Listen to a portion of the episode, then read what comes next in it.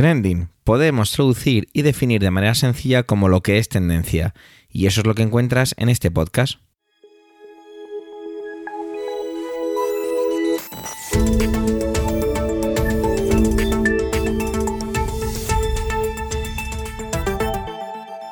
Este es el capítulo 286-286 del 22 del mes de febrero de 2024, 24, perdón, y cuenta con las intervenciones de Manuel Castaño, Antonio Rentero, Eduardo Norman y un servidor, Javier Soler, que también hago de presentador. Trending es tu podcast de noticias semanal. Adelante. Semana un poco rara para mí, ya que ni mañana, hoy para quien escuche esto el jueves, ni pasado el viernes, trabajo. Entonces es grabar de esta forma es un poco extraño para mí, pero bueno. Vamos a empezar con Manuel, que se despide de Fernando Delgado, un escritor y periodista canario que, bueno, pues es historia de la radio española.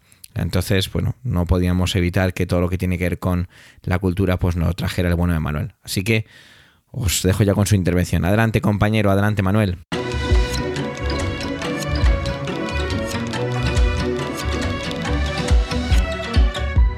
Hola oyentes, hola equipo trending. La semana pasada em, hablaba yo del Día de la Radio y citaba esas voces inconfundibles que me habían acompañado y con las que había crecido. Cuando luego posteriormente el jueves escuché mi intervención, me vinieron a la mente otras voces que no cité, una de ellas la de Fernando Delgado. Y sentí así como que tenía una deuda, no solamente con Fernando, sino con el resto. Pero dije, bueno, pues ya está. Jo, pero este domingo, pues el gran Fernando Delgado se ha ido y me ha quedado ahí la espinita, así que mi trending de hoy es para él. Bueno, es para él y sobre él, sobre él y sobre quien me descubrió a Fernando Delgado. Creo que yo debía rondar los 20 años cuando un amigo bastante mayor que yo puso en mis manos mi primer manolito gafotas. Venía partido de la risa, se acababa de bajar del tren, eh, venía, vamos, destornillado eh, y me dije, bueno, le, pregunté, ¿cómo estás? Tal, esa cara alegre que tienes. Y dices que acabo de leer esto. Toma, llévatelo y te lo lees. Y, bueno, pues, pues me pasó exactamente lo mismo que él. A partir de ese momento, Manolito Gafotas y yo fuimos uno. Quizá porque mi tía Carmen me llama, me sigue llamando Manolito, o porque mi adolescencia pues pasó siendo, bueno, y sigo hoy en día siendo un gafotas. Bueno, sea como sea, el caso es que mm, fue así como descubrí a Elvira Lindo y a su personaje. Me encantaba, me parecía sublime esa literatura infantil que tenía también la capacidad de enganchar a jóvenes y adultos. Manolito Gafotas pues venía a ser algo así como el pequeño Nicolás, pero oye, de Carabanchel. Bueno, al poco, al poco de estar enganchado al Manolito, pues me enteré de que el personaje había nacido en la radio y que allí estaba que los sábados y domingos charlaba, este Manolito Gafotas, charlaba con Fernando Delgado. La propia Elvira Lindo daba voz a ese Manolito. Eh, bueno, que en realidad no era Fernando Delgado. Para Manolito Gafotas era Fernando Delgado. Todo junto, sin pausa, sin espacio. De hecho, muchas veces se dirigía a él diciendo Fernando Delgado, Fernando Delgado. Todo junto también. Bueno, eh, el periodista Fernando Delgado, Fernando Delgado, y la autora se enzarzaban en situaciones delirantes en las que Manolito y Fernando, Fernando que era un niño, nos, nos eh, devolvían la realidad de la semana, del país, del mundo incluso, pues desde el humor. Nos la devolvían desde la ternura o desde la más cruda realidad. Era en la SER, en el A Vivir a las 12 menos 10 los sábados y los domingos. Lo que empezó siendo voy a escuchar a esta pareja, voy a, bueno, voy a escuchar fundamentalmente a Manolito Gafotas, pues se convirtió en voy a escuchar a Fernando Delgado. Fue así como conocí a Fernando Delgado, sí, fue así como me enamoré de su voz y de su trabajo. Creo que Fernando era un periodista de raza, fue director de Radio Nacional de España en la transición, estuvo en el germen de Radio 3, esa radio de referencia alternativa en la actualidad, una radio totalmente diferente, y tiene bastantes premios en su haber, el premio Ondas de Televisión, por sus telediarios del final de semana que también presentó, creó y dirigió Teleexpo, la tele de la Expo de Sevilla, y por supuesto, pues eh, estuvo en ese inolvidable A Vivir que son dos días. Premio Planeta, puesto que también cultivó eh, la novela, la poesía, y diputado, diputado de las Cortes Valencianas por el Partido Socialista Valenciano. Manolito Gafotas estos días está de luto, está un poco huérfano, diría yo.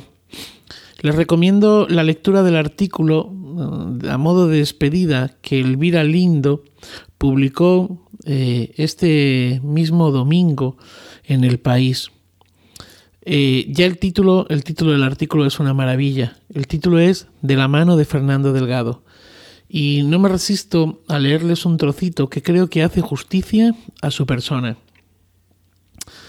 Dice así, dice Elvira Lindo. No fue necesario convertir a Fernando en personaje, porque en sí ya lo era. Se trataba de un hombretón con alma de un crío, con la extraordinaria cualidad de hacer que todas las personas que trabajaban con él lo protegieran, se implicaran en sus problemas cotidianos y le trataran como se trata a un tío torpón al que hay que mimar y cuidar para que no se le caigan las cosas de las manos y no provoque un desastre doméstico. Cuando Fernando Delgado y Manolito representaban su teatrillo en el estudio, los compañeros dejaban sus tareas y se quedaban pegados al cristal. Era esa emoción en estado puro que solo se produce en un estudio de radio. Buen viaje, Fernando. Feliz día y feliz vida. 100 años ya de la composición Rhapsody in Blue de George Gershwin, que es un poco un símbolo de todo lo que tiene que ver con la ciudad de Nueva York en el cine. Y bueno, vamos todos a viajar a Nueva York gracias a Antonio Rentero. Nos embarcamos ya con él. Adelante compañero, adelante Antonio.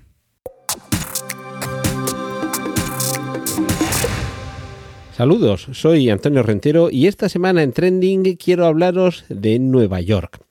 Pero os voy a contar primero una historia. La historia de la que para muchos es la pieza musical más importante de la música clásica estadounidense. Lo que pasa que ahora nos vamos a reír un poquito porque para los estadounidenses clásico quiere decir que acaba de cumplir 100 años. Nos vamos a ir a comienzos del año 1924 cuando Paul Whiteman invita a George Gershwin, compositor musical, a participar en una composición que mezcle por un lado la música sinfónica y por otro el jazz, que es eh, el estilo en el que habituaba a componer e interpretar George Gershwin. Es pianista, eh, era pianista, era compositor, y esta invitación de Paul Whiteman queda ahí. Le dice, oye, a ver si te vienes y hacemos un día algo juntos. Eh, queremos hacer con mi orquesta una mezcla entre música moderna, música moderna en el año 1924 era el jazz, y música clásica, música sinfónica. A ver si compones algo que esté ahí a medio, a medio camino. Y dice George Gershwin, sí, sí, dalo por hechos, no te preocupes. Y según le entra por un oído la invitación, le sale por el otro y se olvida por completo de esa invitación y por supuesto de componer absolutamente nada. Pasa un tiempo, un poco, y leyendo la prensa una mañana descubre el anuncio del concierto de jazz de Paul Whiteman y orquesta en la que se estrenará como pieza central una nueva composición jazzístico-sinfónica compuesta por George Gershwin. claro, imaginaos al propio George Gershwin leyendo esto en la prensa diciendo, ah, que la pieza musical estrella es la que yo todavía no he compuesto. Así que se encerró con sus pentagramas, con su piano y con su talento, y en menos de un mes George Gershwin compuso Rapsodia en azul o Rapsodia en melancolía, porque eh, la palabra blue, que evidentemente en inglés significa azul, también se refiere a un estado de ánimo que se suele eh, traducir a español como tristeza o melancolía. Esta rapsodia melancólica, este Rhapsody in Blue, fue la pieza estrella de ese concierto y desde entonces, desde ese estreno en febrero del año 1924, se ha convertido, como digo, en una de las piezas más valoradas de la música clásica, con las comillas que le podemos poner aquí en Europa, en Estados Unidos. Pero os estaréis preguntando, ¿no dijiste que ibas a hablar de Nueva York? Sí, voy a hablar de Nueva York, porque en la película Manhattan de Woody Allen, precisamente es esta la pieza musical con la que arranca lo que vemos en la pantalla.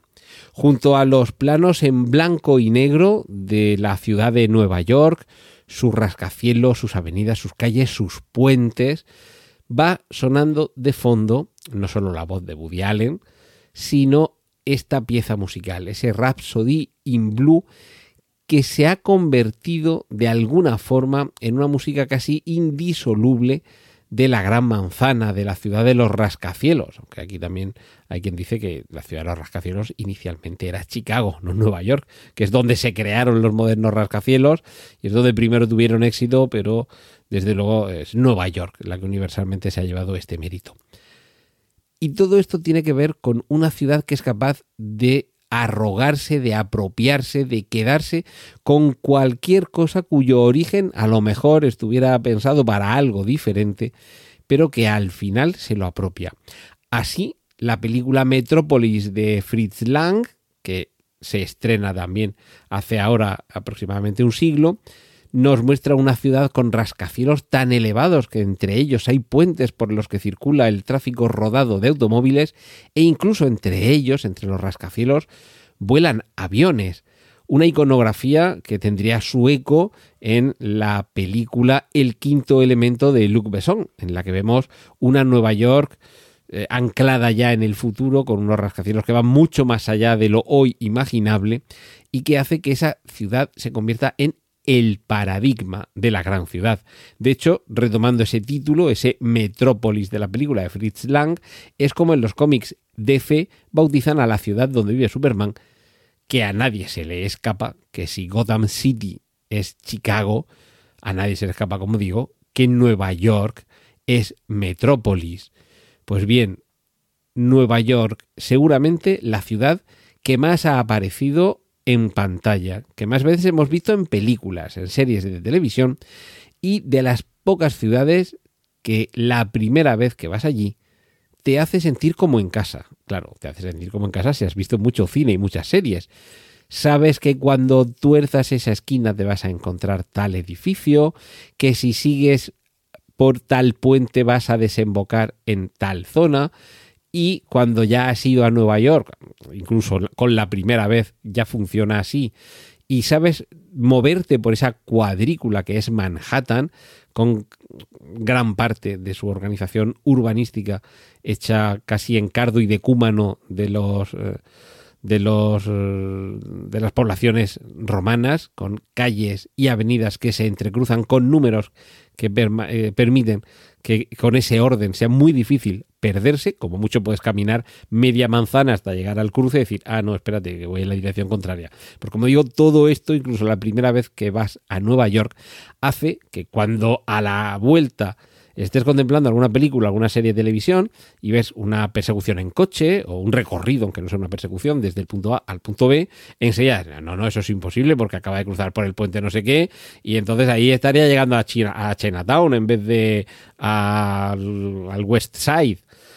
En fin, todo esto hace, como digo, que tengamos en Nueva York una ciudad que en el cine y en la serie de televisión es casi un personaje más, me dejáis que caiga en el tópico, y que celebramos precisamente esa declaración de amor que suponía la película Manhattan de Woody Allen, que comenzaba con esa pieza musical que ahora justo cumple un siglo. Ese Rhapsody in Blue de George Gershwin, que os recomiendo si no la conocéis, que la busquéis seguro que os suena, seguro que habéis escuchado en algún momento, en alguna película, algún fragmento de esa composición, seguro que la conocéis y disfrutadla porque parece mentira todo lo que con una composición musical y con unos cuantos planos pueden hacer para que nos sintamos como en casa los que amamos Nueva York cuando la escuchamos. Esto es lo que quería compartir esta semana con vosotros aquí en Trending. Un saludo de Antonio Rentero.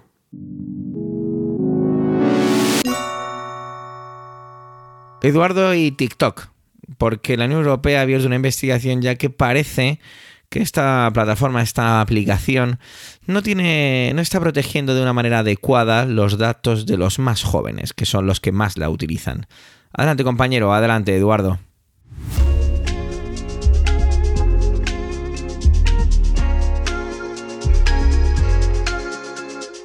Esta semana ha saltado la noticia de que la Unión Europea investiga si TikTok protege a los menores y si su diseño es adictivo.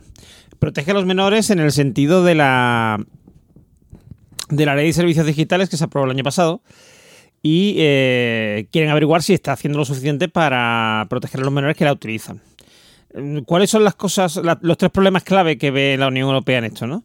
Pues por una parte que TikTok tiene un diseño muy adictivo eh, y que no hay límites de tiempo frente a la pantalla, aunque bueno, hay algunas advertencias que saquen eso, pero digamos que es un problema, en el caso de los niños es un problema grave, puede ser un problema grave los fallos de verificación de la edad y eh, la configuración de privacidad predeterminada, ¿vale? Que es muy, digamos que es muy laxa.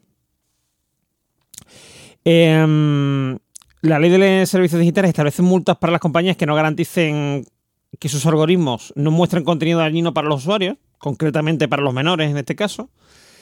Y claro, es un problema, eh, porque em, eh, todo el mundo sabemos el contenido que hay en TikTok. Es decir, en TikTok hay de todo. Eh, pero, mm, por ejemplo, en el caso, en mi TikTok, como yo digo, ¿no? Porque depende mucho del algoritmo, en mi TikTok lo que hay son recetas de cocina, vídeos de gatos, em, cosas de bricolaje, cosas de idioma, mm, informática, etcétera. ¿Vale? Pero mm, me consta, porque de hecho algunas cosas me aparecen, que no, no muchas, pero algunas cosas me aparecen, eh, que también aparecen cosas como... como lo de los gigantes estos de Tartaria, eh, los eh, Chentres, ¿no? Que nos están fumigando y no sé qué, todo este tipo de cosas. Em, que probablemente a mí me den igual porque voy a decir, bueno, sí, esto es un contenido que ni me interesa ni, ni me creo, ¿vale? Pero que en el caso de un niño o de un joven adulto sí le puede, mm, digamos, provocar un perjuicio. Sobre todo porque, se, mm, porque TikTok, al ser vídeos cortos, etcétera, se, mm, se, ve todo como muy.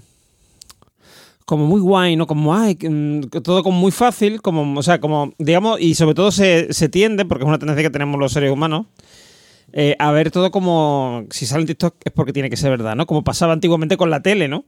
Yo me acuerdo conversaciones a lo mejor con gente eh, cuando yo tenía, por ejemplo, era un, joven adulto, ¿no? Tenía mejor eh, conversaciones con gente muy mayor que decían, no, no, ¿cómo hace eso mentira si ha salido en la tele? ¿No? O sea, vamos, es que ya eso era, que era fetén, fetén, ¿no? Entonces, em, esto es un problema y sobre, todo porque el problema eh, principal, o sea, digamos, la característica principal de TikTok, que es una característica, pero a la vez un problema, que es el, la viralidad que tiene y el, sobre todo y el enganche que provoca, mm, puede ser un problema. Bueno, yo creo que es un problema incluso para los adultos, ¿no? O sea, porque mm, yo es que no soy muy tendente a, engancharme a este tipo de redes, ¿vale? Pero que me, me puedo enganchar otras cosas, pero concretamente a redes no, no me da por ahí, ¿no? Eh, puedo estar a lo mejor en periodo de enganchado a una red en concreto, pero se me va pasando, no me canso. Pero claro, eso no siempre se da y, probablemente en el caso de los, eh, de los niños y de los, de los jóvenes en general, eh, es algo que, que puede... Mm, o sea, digamos que se puede crear como... Mm, igual que eh, al principio no nos gusta la cerveza o el café, ¿no? Es un gusto adquirido pues aunque te pueda llegar a cansar TikTok, mm, la viralidad que tiene, o sea, decir, el, eh, es como, lo, mm, como era en, los 80 cuando éramos jóvenes o éramos niños, la televisión, ¿no? Que era todo el mundo al día siguiente comentaba lo que había pasado en un 2 3 sorpresa, sorpresa, o en esta noche cruzamos el Mississippi.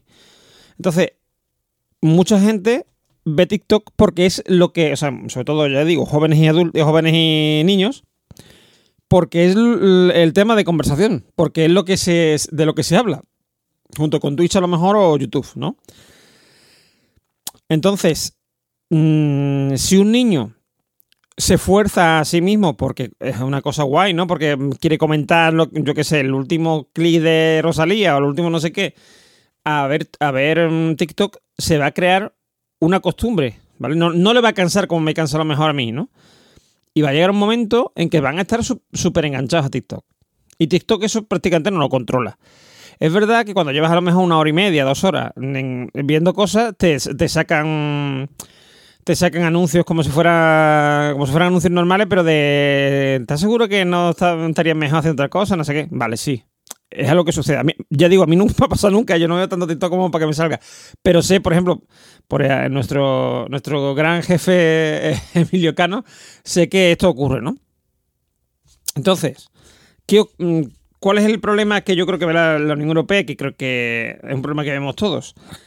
Que TikTok eh, sabe que, que esta problemática existe, que hay una situación, digamos, peligrosa para los menores y no parece que esté poniendo medidas. Por lo menos mm, no las que debería poner eh, en la Unión Europea, porque ya, o sea, ya hay una ley que lo regula. Y sin embargo no la está cumpliendo. El problema de las multas a este tipo de empresas como, como TikTok, eh, como X, por ejemplo, que tiene abierto también una, un expediente por parte de la Unión Europea y puede ser que lo multen, ¿no? Y llevan así desde 2022. Eh, y tal, es que mm, aunque la multa sea millonaria, para ellos el, no es nada. O sea, es. Em, pues un poquito. Sí, va, dos mil millones de. Bueno, vale. Hemos ganado cuatro mil el último, el, el último semestre, pues pasará. Bueno, la mitad, pero bueno, la mitad de un semestre que tampoco es nada. Entonces, mm, llega un momento en que es muy difícil regular a esta gente, a estas, a estas empresas, ¿no? Eh, porque, claro, mm, no hay una, no hay una normativa internacional unificada que eh, obligue a las empresas a, regularse. Sí es verdad que no solamente la Unión Europea quien está em, detrás de esto ahora mismo.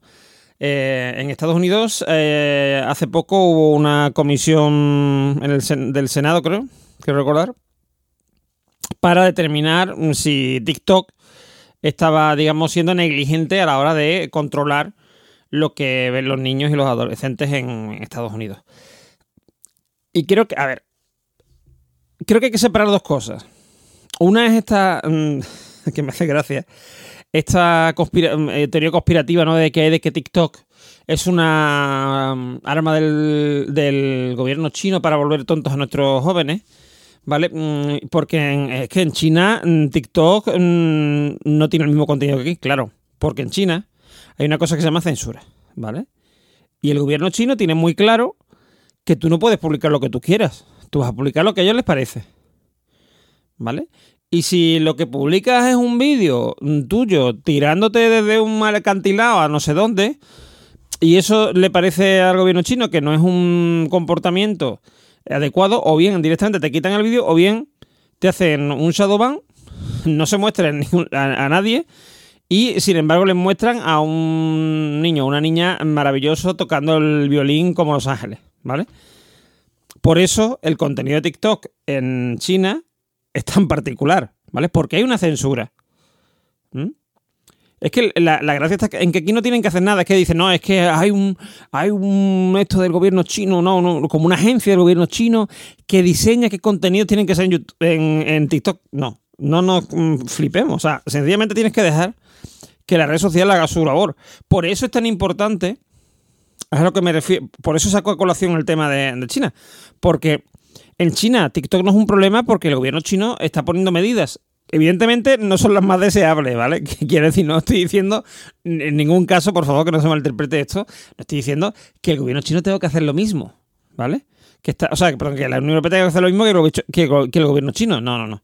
No estoy diciendo esto. Lo que estoy diciendo es que deberían, se deben de tomar medidas y no se debe dejar de esto a la buena de Dios, ah, mm, que cada uno haga lo que, lo que quiera, porque después vienen los problemas. Después vienen los problemas de adicción, después vienen los problemas de, mm, problemas de adaptación social, etcétera, etcétera. Y ya hemos vivido una crisis con las redes sociales, eh, que todavía estamos viendo, como esto de lo que dicen de la pandemia, ¿no? De, mm, de- o sea, de... De la pandemia, perdón. Bueno, sí, de la infodemia, perdón, infodemia es lo que yo decía, lo que quería decir. De la infodemia, ¿no? Que, bueno, que la pandemia es parte de esta infodemia, ¿no? O sea, decir, como mm, ahora ya no saben qué creer porque hay tantas opiniones de todo y tanta... mm, y tiene tanto, o sea, y, y no nos hemos esforzado en valorar lo que realmente, o sea, o en identificar lo que realmente tiene valor y lo que no, ¿vale? Con lo cual eh, tenemos un grave problema en ese sentido. Porque tenemos una red adictiva, una red que no controla la edad que tiene quien entra en esa red, o no lo controla de forma efectiva y fehaciente. Y eh, tenemos mm, ideas ahí flotando, ¿vale? Que pueden ser muy perjudiciales.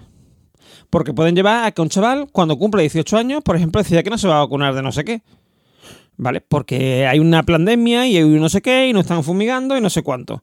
O mm, pueden llevar a que un chaval o una chavala decida dejar de comer porque mm, quiere ser como fulanito menganita o porque le ha dicho fulanito menganita de Twitter, o sea, perdón, de TikTok, que eh, la dieta del boquerón en vinagre es maravillosa.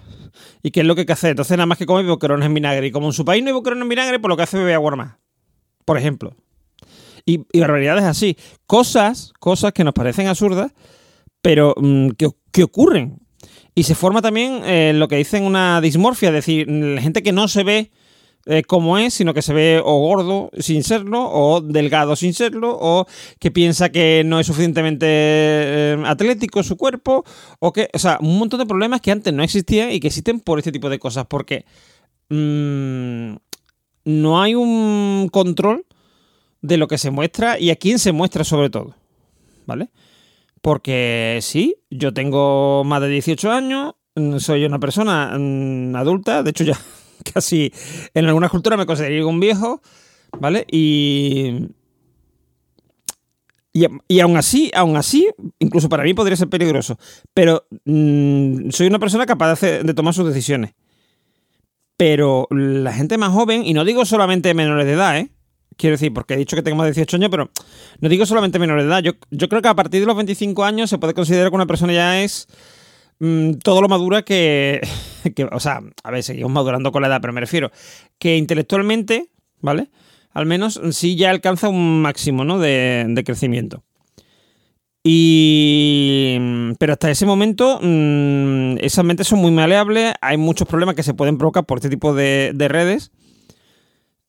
Y estamos hablando aquí de TikTok, pero que eh, lo mismo puede pasar en, en Instagram, etcétera. Sí es verdad que Instagram, gracias a tener la, digamos, detrás a, Meta, eh, que es Facebook, eh, porque es Facebook, es Facebook em, ya muchas de estas cosas, eh, como ya han pasado por ahí, pues mm, ya están, digamos, autorregulados, ¿vale?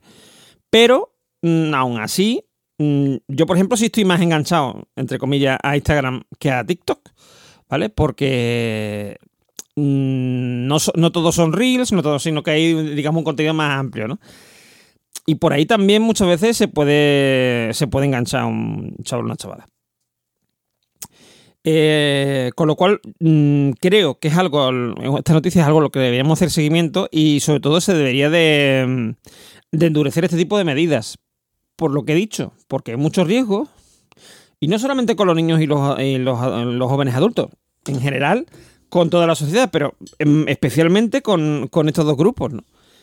Porque yo creo que se lo, o sea, yo creo que se lo debemos, ¿no? O sea, decir, no podemos dejar que los niños estén ahí, eh, los niños y los jóvenes, expuestos a esto sin hacer nada.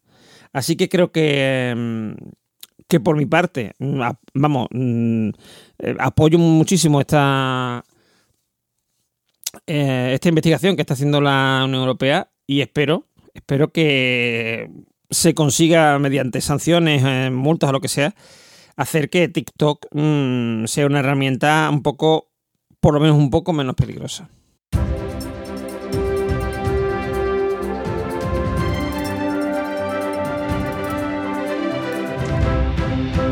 Hace años se escuchaba o se decía que la clase política estaba como en crisis. Había una crisis en la política en este país, en España, porque se estaban empezando a tratar de unas maneras pues que sobrepasaban ciertos límites, ya no diría de elegancia, pero sí lo mínimamente correcto. Madre mía, si mantuviéramos esa sensación de crisis ahora, porque lo de ahora es espectacular. ¿A qué viene esto o esta introducción que hago? Pues tiene que ver con las elecciones gallegas. ¿No? Este fin de semana, es el domingo, fueron las elecciones en Galicia, en, perdón, en Galicia, y bueno, pues el Partido Popular obtuvo mayoría absoluta. Es curioso cómo el Partido Popular intenta hacer de una victoria una victoria aplastante porque es mayoría absoluta, por lo tanto si es absoluta es aplastante, ya está. Intenta hacer de esa victoria algo más grande y sin embargo la oposición pues intenta hacer de esa derrota algo más pequeño. Es lícito, es perfectamente lícito hacer algo así. Es, es, normal, son políticos e intentan transformar sus discursos. Pero a mí hay algo que no me ha gustado, que me ha parecido que, que, está fuera de toda, de toda lógica en cuanto a la manera de expresarse y directamente lo que dice. Y hablo de lo que dijo Pablo Fernández. ¿Quién es Pablo Fernández? Pues Pablo Fernández es el secretario de organización y portavoz de Podemos. Y es que en una comparecencia dijo que era una pésima noticia para Galicia que el Partido Popular revalidara esa mayoría absoluta. Antes de eso, hacía una pequeña perorata acerca de los preceptos para, este, para esta persona sobre lo que es el Partido Popular. Y acababa diciendo eso. A mí me parece impresionante.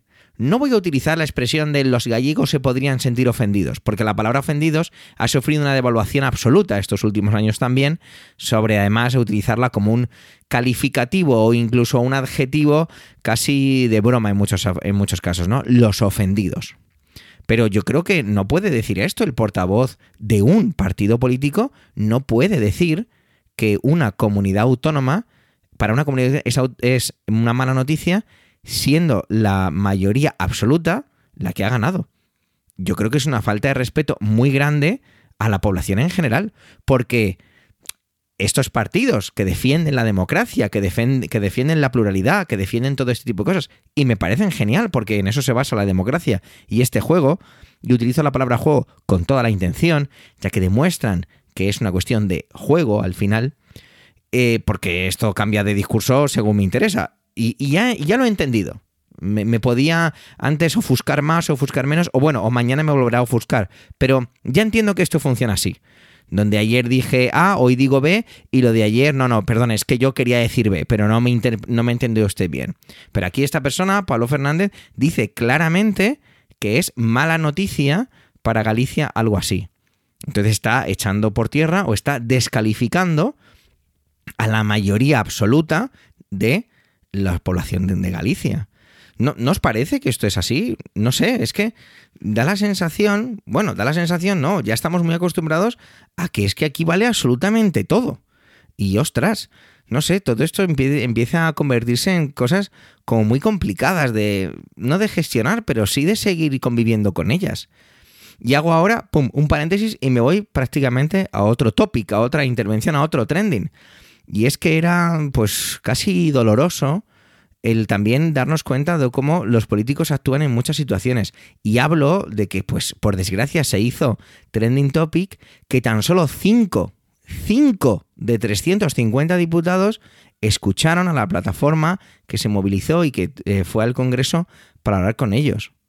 5 de 350 la persona, que ahora no tengo delante quién es porque eh, no he guardado el tweet donde aparece, aunque lo he visto muchas veces en mi timeline, se preguntaba de manera irónica, pero con cierto dolor, que suponía que otros, los otros diputados estarían muy ocupados, que tenían cosas muy importantes que hacer. Estamos hablando de una enfermedad muy grave, que, que es muy complicada de, de convivir con ella. Y cinco representantes nada más de 350 se quedaron únicamente a escuchar. A escuchar, que es lo único que pedía ayer la plataforma de la lucha contra el ELA. No sé, es que esto es desalentador. Cosas como lo que ha hecho Pablo Fernández o como lo que han hecho los 345 diputados que no comparecen, o que, perdón, que no comparecen, no, que no se quedan a escuchar o que no aparecen a escuchar a lo que les quieren decir los enfermos de ELA, hace una vez más evidenciar lo lejos que están de nosotros. todo lo que dicen hacer por nosotros y ahora me desvinculo de que es que estoy atacando al portavoz de Podemos. Si lo hubiera hecho el portavoz del PP en otra comunidad autónoma, diría lo mismo, porque todos me parecen igual de, de criticables en este tipo de cosas. Y en los 350 diputados, perdón, 345 que no estuvieron para escuchar a los enfermos de ELA, habría de todos los colores, estoy seguro. No sé, creo que tenemos una serie de responsabilidades que, que ejercer o que pedir o que exigir a los políticos y aquí no pasa nunca nada. Ellos hacen y deshacen lo que quieren, nos cuentan y nos descuentan nos dicen lo que tenemos que pensar, lo que tenemos que creer, las mentiras que nos cuentan, el dinero que malversan. Y seguimos y seguimos, porque en este país estamos desamparados en cuanto a la clase política. La clase política, la política se ha convertido en una profesión, la hemos convertido en algo profesional, dedicarse a la política. De verdad, llevo ya seis minutos, no voy a alargarme más, porque noto que me voy encendiendo. Pero no sé, creo que a los políticos deberíamos deberían existir mecanismos mucho más grandes de control. Y a lo mejor simplemente nos deberíamos quedarnos con eso. O deberíamos pedir eso. Mecanismos de control. Creo que lo que han hecho los 345 diputados al no aparecer en el Congreso para escuchar a, a los enfermos de ELA y las declaraciones de un Pablo Fernández como portavoz de un partido, valorando como valora el que ha ganado la oposición para ellos o lo que es la contraposición para ellos, pues creo que no se debería permitir. Y hasta aquí solo os deseo feliz semana. Gracias por escucharme. Gracias por llegar hasta aquí y por supuesto por el tiempo empleado en escucharnos en este capítulo ducentésimo octagésimo sexto. Tenéis nuestra cuenta de Twitter arroba trendingpod y las de las voces de hoy en emilcar.f barra trending a vuestra entera disposición. Un saludo y hasta la semana que viene.